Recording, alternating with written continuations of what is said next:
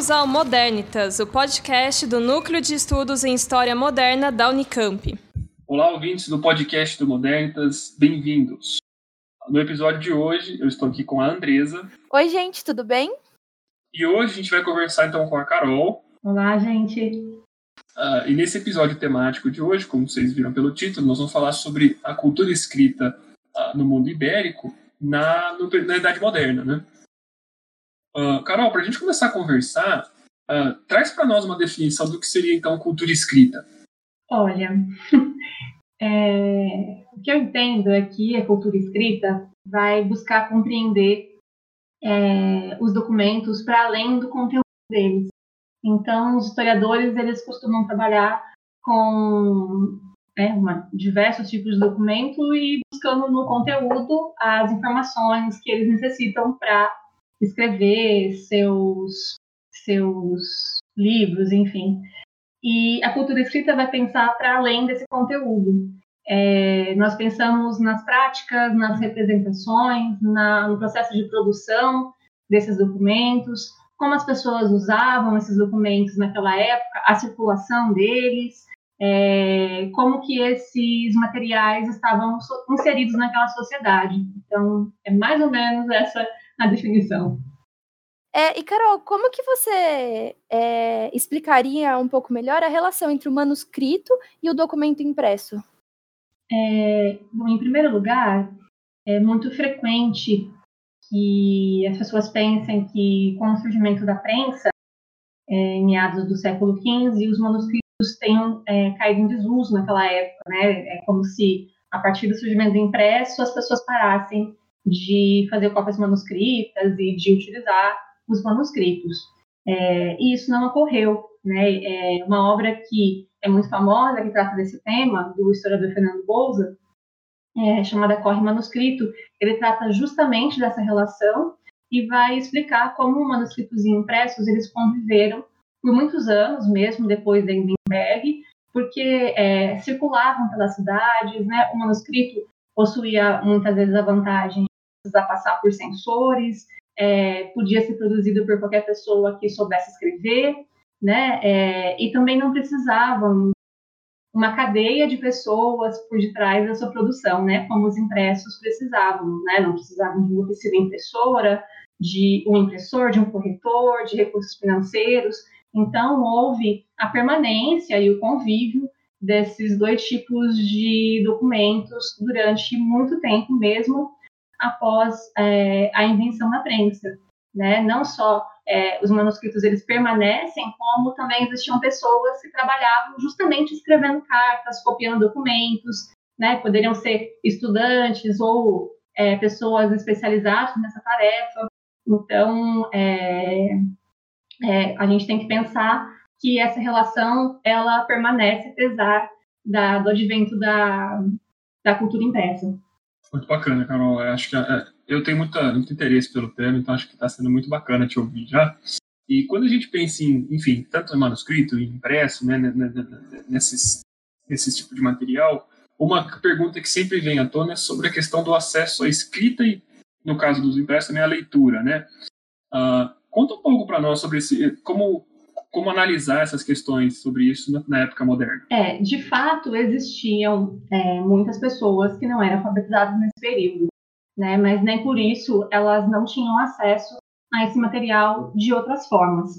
Então, a gente encontra é, nos documentos, na literatura da época, é, relatos de como a cultura oral ela permanece também muito forte nesse período e que havia leitura em voz alta, de novelas, de notícias, é, em locais de grande circulação, como praças, portos, é, ruas movimentadas, enfim.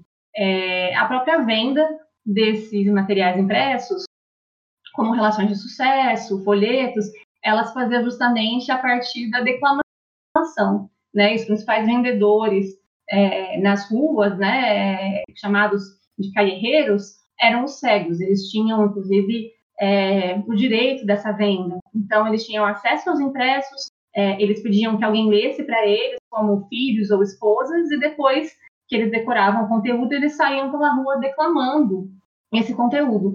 Então, as pessoas que não liam, mesmo assim, sabiam do que se tratavam aqueles papéis, né?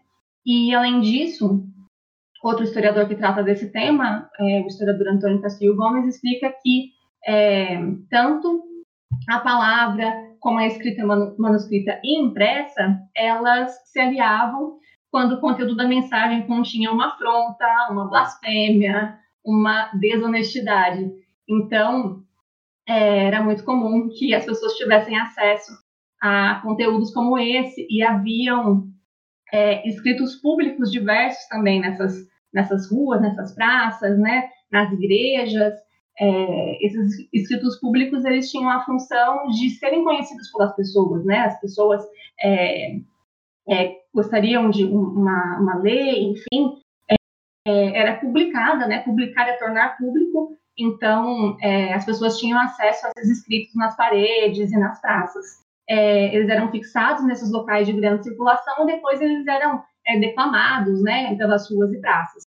É, hoje em dia, a gente também sabe que existiam em grandes cidades como Madrid locais conhecidos como mentideiros, né? Mentideiros é locais em que circulavam mentiras, enfim, locais de fofoca, né? Onde era comum a leitura pública de cartas, avisos, relatos, gazetas, né? Textos literários, né? É, quem conhece Madrid nos dias de hoje, um dos principais mentideiros da cidade ficava próximo à Porta do Sol, que até hoje é um local de grande circulação. Então, os documentos que eu trabalho, por exemplo, no doutorado, tratam, inclusive, de leitura de gazetas que chegavam de outros locais, ao, ao Porto de Lisboa, por exemplo, e as pessoas lendo essas notícias em voz alta e comentando essas notícias. Então, apesar de não saberem ler, elas tinham acesso de outras formas a esse conteúdo. Muito interessante, Carol. E pensando no impresso em si, né, nessa revolução que foi, você poderia falar um pouco mais de como foi essa inovação? É, para tratar disso, eu né, utilizo um historiador bem famoso que trata desse tema, que é o Roger Chartier. Ele vai fazer é, algumas observações a respeito da, da invenção da imprensa. É, em primeiro lugar, ele diz que a gente tem o costume de relacionar a impressão com os livros, né? Mas é, que, na verdade, a grande maioria dos objetos impressos na época moderna não eram livros, eram esses papéis efêmeros, né, que eu comentei, que circulavam pelas ruas, inclusive. Então, é, são esses papéis que vão ser impressos na sua grande maioria e hoje ele não surge com a impressão, né, que é, muitas vezes surge a partir da prensa.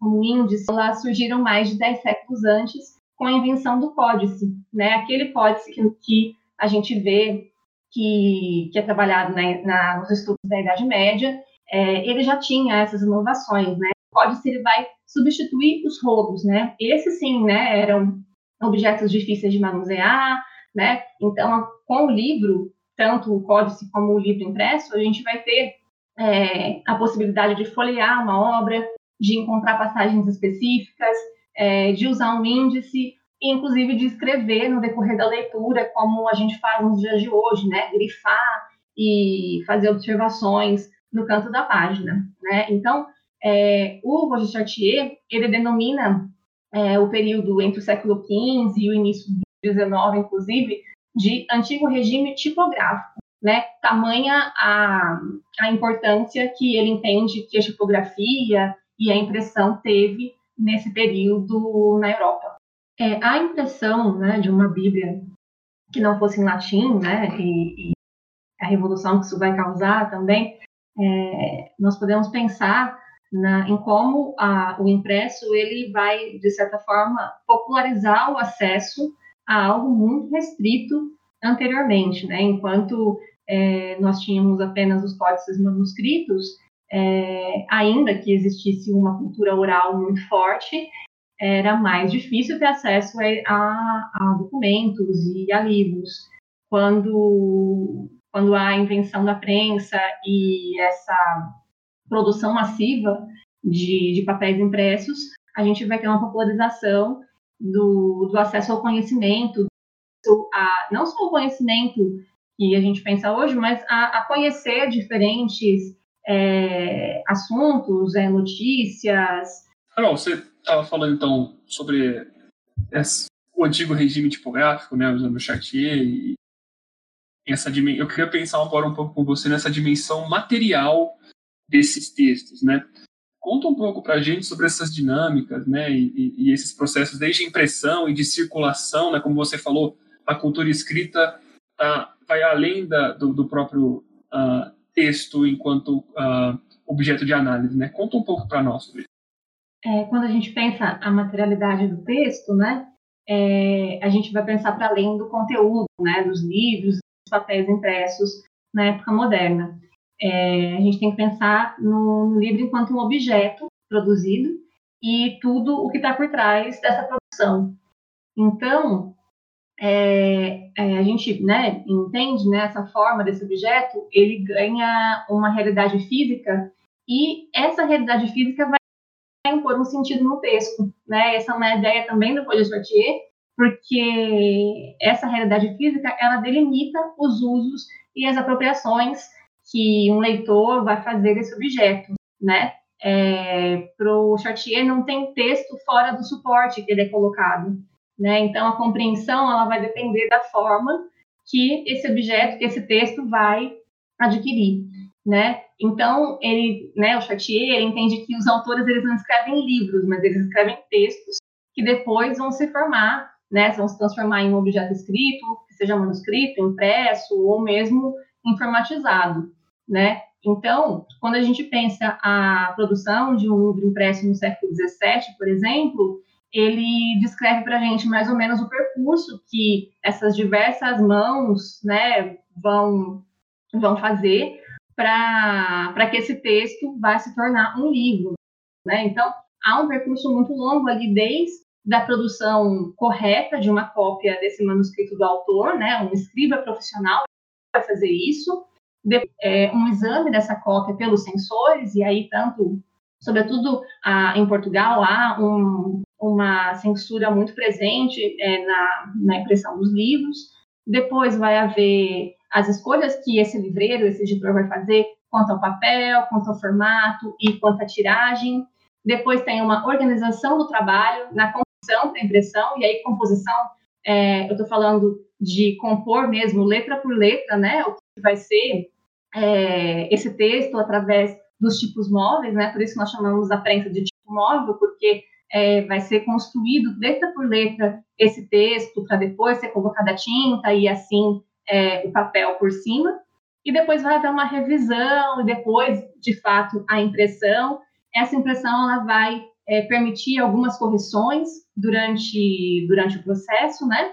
E a correção, inclusive, ela pode ser feita de uma maneira pontual, como com a colagem de um papel por cima do, da palavra que foi escrita errada, isso eu encontrei na minha documentação, inclusive, né? Ou até trocar apenas uma folha que contenha o erro, né? E aí, eu inclusive abro um parênteses, né, para tratar da importância da gente ter acesso aos documentos de maneira original, né? É, não apenas através dos meios digitais, microfilmes ou digitalização mesmo, porque essas correções, por exemplo, a colagem de papel por cima da palavra, ela é quase impossível de se ver no microfilme, né? É, por experiência própria, eu tive acesso a um documento na Biblioteca de Madrid que tinha esse papel colado, e quando eu fui ter acesso a esse mesmo documento na Biblioteca de Lisboa, e portanto lá é, eu não tive acesso ao original, porque está quase tudo microfilmado, é, essa correção ela não aparece no microfilme.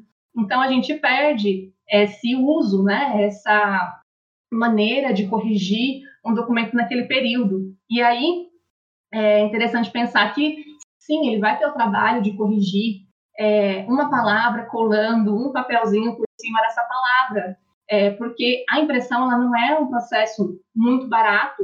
Se você pensar que o papel é, ele não era barato na Península Ibérica, é, os papéis de maior qualidade eles eram importados inclusive, né, locais como Gênova.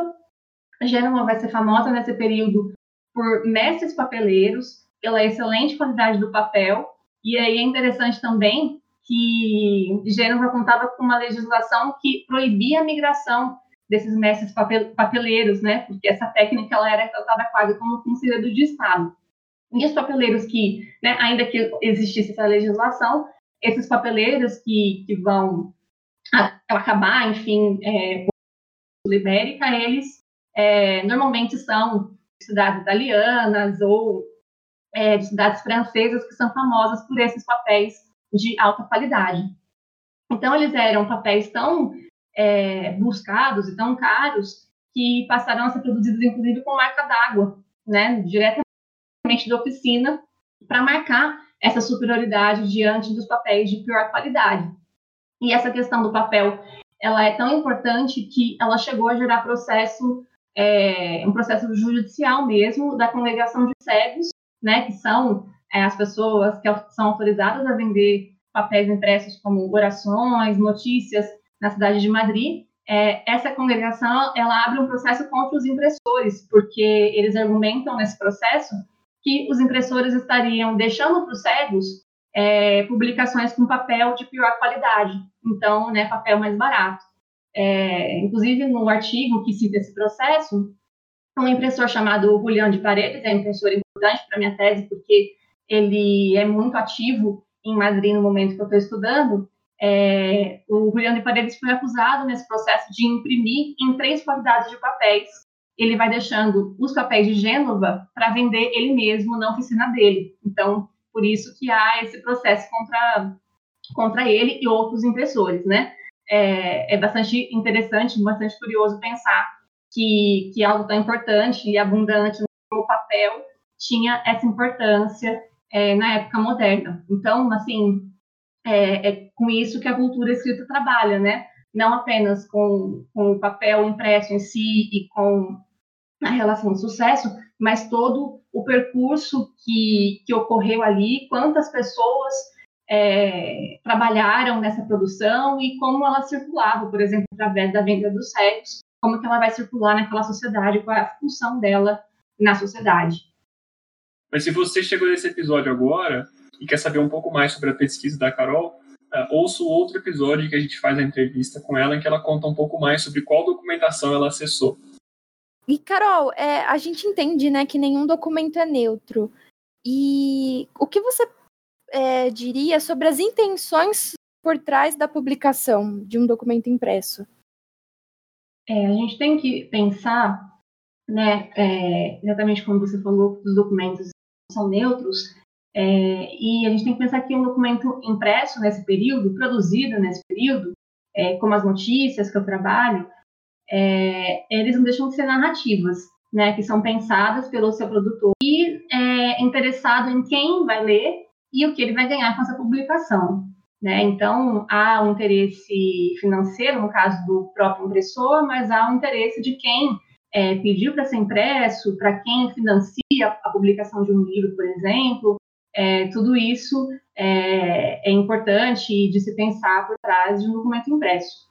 Então, o historiador Diogo Ramada Curto, por exemplo, ele vai é, discorrer sobre como a prática da escrita faz parte de um conjunto alargado de formas simbólicas de comunicação, né? E que o autor ele não pode ser entendido como apenas um artista, alguém desprovido de interesse quando ele escreve, né? A análise da cultura escrita ela vai ser inscrita também nesses conflitos, nessas práticas de identidade que ela faz parte. Né? Havia forte, fortes pressões sociais que envolviam todos que se dedicavam à escrita. Né? E como exemplo, para tratar disso, é, no periódico de notícias que eu analisei, esse periódico é, produzido em Lisboa, eu encontrei algumas vezes o autor dizendo que ele não iria mais tentar nomear todas as pessoas que participaram de algum acontecimento, né? E aí pode ser uma cerimônia ou uma batalha, porque ele sempre era acusado de esquecer de mencionar alguém, e aí ele tinha de lidar com a cobrança dessas pessoas, né? Então ele, né, o Antônio de Souza de Macedo, que era secretário de Estado do rei de Portugal, ele escrevia com interesse, né? Ele era uma forma de prestar serviços a Dom Afonso VI, mas a escrita dele também servia para enaltecer os serviços de outras pessoas e essa escrita ela vai sofrer esses constrangimentos né, de uma corte que está interessada em aparecer nos impressos, né, os serviços prestados, as cerimônias das quais essas pessoas participavam, elas tinham interesse que isso ficasse registrado nesse impresso de notícias.